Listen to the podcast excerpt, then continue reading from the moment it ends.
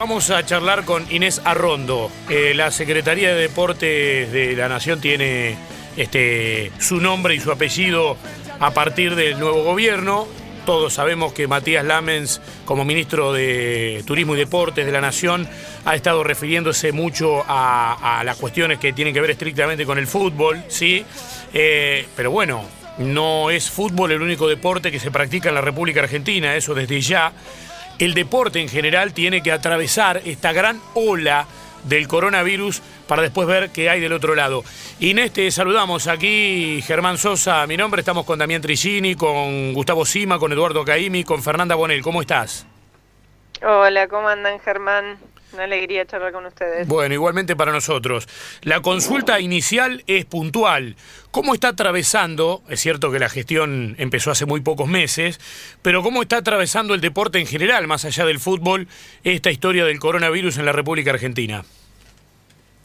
Bueno, el deporte no escapa al resto de, de, las áreas, ¿no? Que están con un parate imprevisto por, por este coronavirus y por esta pandemia Así que en este momento todas las actividades están paradas y bueno, y los clubes están con sus puertas cerradas, cumpliendo con el aislamiento social preventivo y obligatorio, así que muchos colaborando con sus espacios deportivos para poder ampliar el, dispositivo de, emergencia sanitaria en caso de que haga falta. Ojalá que no haga falta, ojalá que, que esos clubes que se han equipado para con, camas para poder ampliar los espacios de aislamiento no, no hagan falta y no, no sean necesarios. Pero bueno, la verdad es que todo el mundo con una actitud muy pero muy solidaria en el ámbito del deporte, nuestros deportistas, que de alguna manera siempre son los reyes y las reinas del movimiento, hoy por hoy están concientizando desde sus hogares, desde sus casas, eh, con sus rutinas de entrenamiento en el aislamiento y bueno, la verdad que eso también colabora mucho para concientizar de la importancia de, de, cuidarse, porque tiene que ver definitivamente con cuidar la vida de todas las personas. ¿no? Eh, Inés, eh, ¿en qué medida esto puede perjudicar? Yo sé que, que, se van tomando medidas para clubes, para federaciones, y ahora te voy a preguntar de eso también, pero ¿en qué medida eh, puede perjudicar, este, tomarlo como de alguien que solamente ha escuchado eh, históricamente a muchos deportistas, sobre todo de deportes olímpicos, que, este, a ver, se quejan a veces de que no tienen el respaldo que les gustaría tener, etcétera, etcétera. Digo, ¿en qué medida esto se puede profundizar y, se complica ante esta situación? Porque la verdad que eh, esto sí que es una ola general para todos, ¿no? Bueno, a ver, lógicamente que es una complicación y una complicación muy grande, ¿no? Principalmente por lo que representa para las instituciones que desarrollan el deporte estar con sus puertas cerradas. Los clubes, la realidad es que venían de una situación compleja, producto de, bueno, del esquema estructural que, se planteó en el gobierno anterior, con, el esquema tarifario y con lo que era la situación económica de las familias, que hizo que se vieran muy golpeados, digamos, en, en cuanto a la participación y a y a lo que son mecanismos de supervivencia y lógicamente que esta situación la complejiza mucho más a eso. Eh, pero bueno, la realidad es que estamos avanzando con medidas del gobierno nacional para poder acompañar esta situación, para poder estar cercanos a los clubes, acompañándolos, ayudándolos para que puedan atravesar esta instancia y poder volver a abrir sus puertas cuando, cuando esto se, se termine, ¿no? Eh, en ese sentido lo creemos muy, pero muy importante. Y en cuanto a los deportistas, hemos definido una beca extraordinaria para los deportistas de representación nacional a través del ENAR, no solo para los que están dentro del ENAR, sino también para los que son de representación nacional que no están dentro de la, estructura de caos del ENAR. Y la verdad es que, bueno, eso es una, una ayuda más también para estar presentes desde, nuestro rol desde el Estado. Está muy bien. Gustavo Sima te va a saludar, que también está desde su casa componiendo esta mesa de segundo tiempo. Gus. Un gusto. Inés, eh, también poder charlar con, con usted. Quería preguntarle eh, cómo eh, mm, estamos con referencia a otros países, si tuvo contacto con sus pares en el resto de nuestro continente, para saber si cotejan algún tipo de información para llevar al frente a esta pandemia.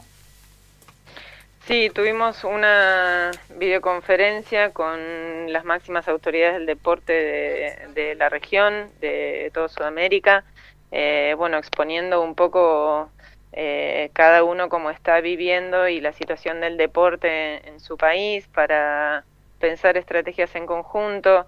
Hay criterios disímiles de alguna manera entre los gobiernos, ¿no? Bueno, tenemos el caso cercano de Brasil, que, que, bueno, que no está con restricciones como estamos otros de los países de América. Entonces, en ese sentido, me parece mm, atinado que se, se respondió con cautela respecto a, los programas que tenemos en conjunto para postergar los plazos, porque bueno, lógicamente eh, hay países que estamos con, con, planes de restricción y de, aislamiento social para prevenir y con, con medidas que bueno, que otros países no lo están llevando adelante. Así son también los casos de contagios y de, y de fallecimientos que tienen. Y bueno, la verdad es que en ese sentido, eh, por suerte, a nivel regional, eh, la mayoría de los países han tenido un criterio eh, de restricción y de cuidado eh, y bueno, y se pudo avanzar en ese sentido, pero bueno, se plantearon nuevos plazos para tener nuevas reuniones.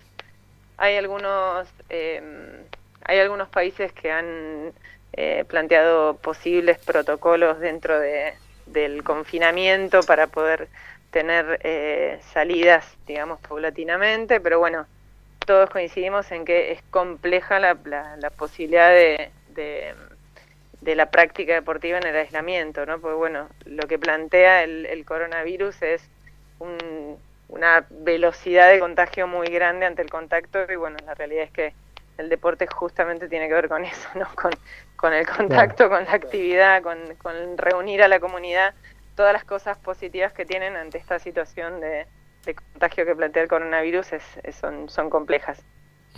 Y volviendo a la situación de nuestro país, en cuanto a aquellos clubes más pequeños, no sé, uno piensa también en los profes que, que no están trabajando, este, en, en los adiestradores, eh, en los docentes de distintos deportes, y me imagino que el, panorama debe ser que arrecian los pedidos para para un salvataje, para una contención económica eh, para esos clubes que son muy pequeños y que eh, a veces desde allí nacen las nuevas figuras del deporte argentino.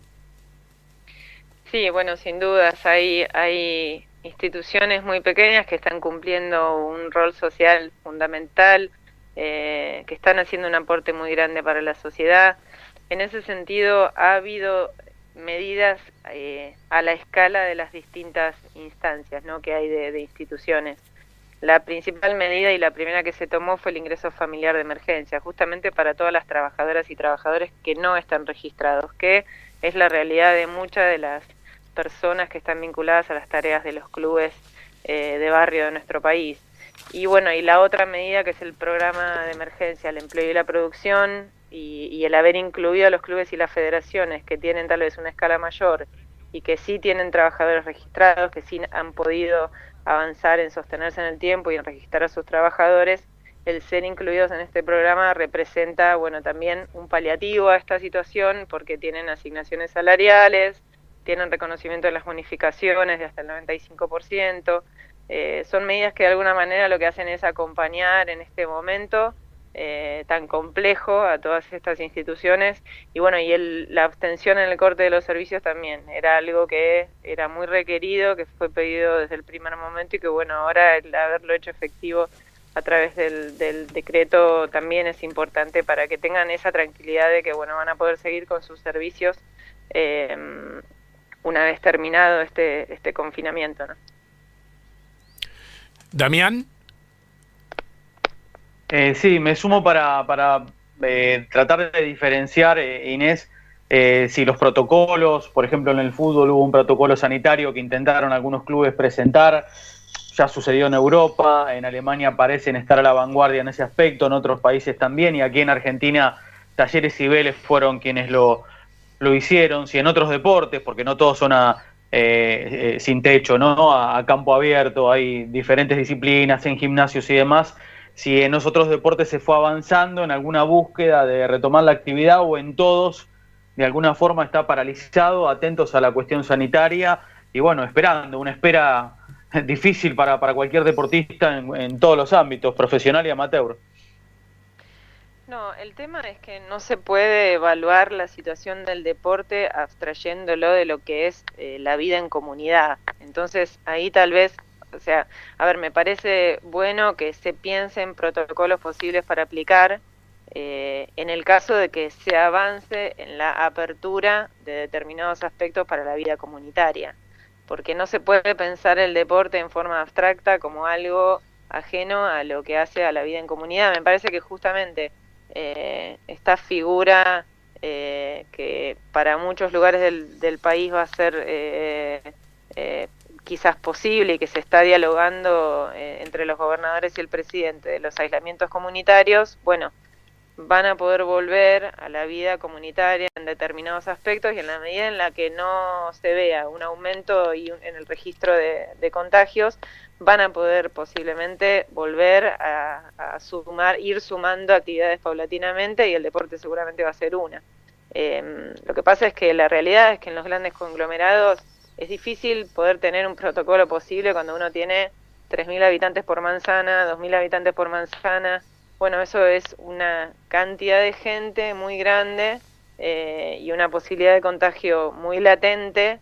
Entonces, bueno, posiblemente las experiencias que se den en eh, lugares del país que están con una posibilidad de restricción y de manejo y de control más grande sirvan para después ir aplicándolo eh, a, a, otras a otros a otras regiones o a otros lugares o otras ciudades pero bueno es complejo sí está bien avanzar en, cuáles serían los protocolos posibles. Me parece que esto sin dudas va a significar un cambio de hábito grande eh, y un reacondicionamiento de espacios, un reacondicionamiento de hábitos de vida.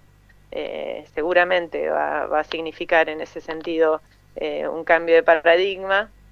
Pero bueno, hoy por hoy hay que ser muy cautelosos, tener muchos cuidados y respetar cuáles fueron los criterios que se fueron tomando, porque de alguna manera creo que en eso todos nos sentimos eh, alegres, si es alegre la palabra, de que eh, dio resultados y se ha podido controlar hasta ahora la situación y no ha habido esos picos eh, desesperantes de contagios y de, y de personas fallecidas que se han dado en otros países. ¿no? Pola. Eh, Inés, eh, un beso grande, un abrazo grande y por supuesto vos marcabas las diferentes medidas que, bueno, se fueron lanzando a nivel general y también en particular para, para muchos clubes, para empleados, clubes y federaciones con, con más de 100 empleados, con hasta 100 empleados, y la consulta es, que por supuesto son tan bienvenidas esas medidas, eh, de qué forma están constatando que se pueda materializar ese beneficio porque está sucediendo que se está dificultando a veces por el tema del sistema bancario, financiero, que pymes, empresas, particulares y no sé si es el caso de los clubes, por eso la consulta, están pudiendo acceder lenta y paulatinamente a estos beneficios, porque es un tema que está preocupando y mucho, hay infinidad de denuncias que, por ejemplo, no, no están pudiéndose avanzar en estas cuestiones nosotros venimos en ese sentido, lo primero que se hizo fue aumentar el, plazo de tiempo para, la inscripción, entonces todavía se está en proceso de inscripción eh, de clubes y de federaciones eh, y estamos en contacto con los secretarios de deporte de todas las provincias eh, y viendo de hacer un seguimiento por el lado del deporte y también poniéndonos en contacto con la FIP para ver eh, los clubes que, que, se han ido pudiendo registrar, como para poder ir haciendo un seguimiento, eh, pero bueno, todavía se está en periodo de registro, se, se ampliaron los plazos justamente para que, bueno, para que las instituciones que se enteraron más tarde o que no pudieron hacer su trámite o que le faltaba alguna instancia que pudieran completarla para poder hacer efectivo el trámite. Y también se va a seguir avanzando en las medidas, así que bueno, tenemos también eh, medidas por delante que tenemos la intención de, de, aportar justamente para seguir acompañando, porque me parece que en lo que hay que llevar tranquilidad es en que eh, está claro cómo es la situación, se entiende perfectamente cómo es la situación eh, y también está claro lo que representan estas instituciones para el desarrollo del deporte en la Argentina. El modelo de desarrollo del deporte de nuestro país está muy vinculado a los clubes. Eh, un alto porcentaje del deporte de nuestro, de nuestro país eh, se genera ahí adentro. Entonces, en ese sentido, nos parece muy importante acompañarlos y sostenerlos porque justamente son grandes desarrolladores de nuestro deporte, ¿no? Sí, y además este debe ser, eh, Inés, lo, resulta para todos, ¿no? Para todas, emocionante ver cómo la infraestructura del deporte se, se pone al, al, servicio, ¿no? En los barrios, en las provincias, en los pueblos, al servicio de la gente tan necesitada.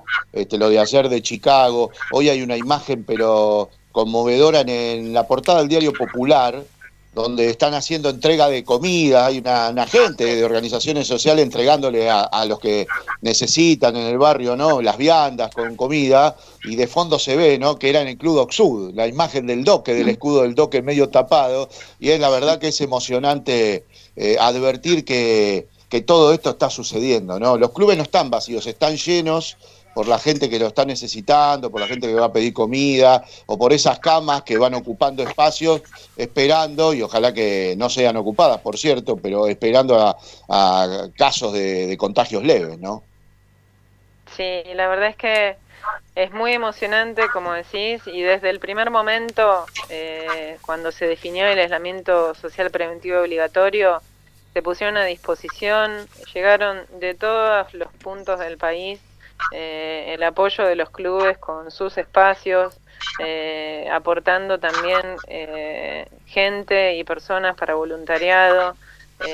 bueno, esto, ¿no? Ampliando la, la, posibilidad de comedores y, asistiendo a la comunidad. Nada, siempre decimos que es el, el, principal rol que tienen estas instituciones, que son muy, pero muy valiosas. La verdad es que creo eh, para aquellos que hemos vivido la vida de club es algo que se lo deseamos a todas las personas, ¿no?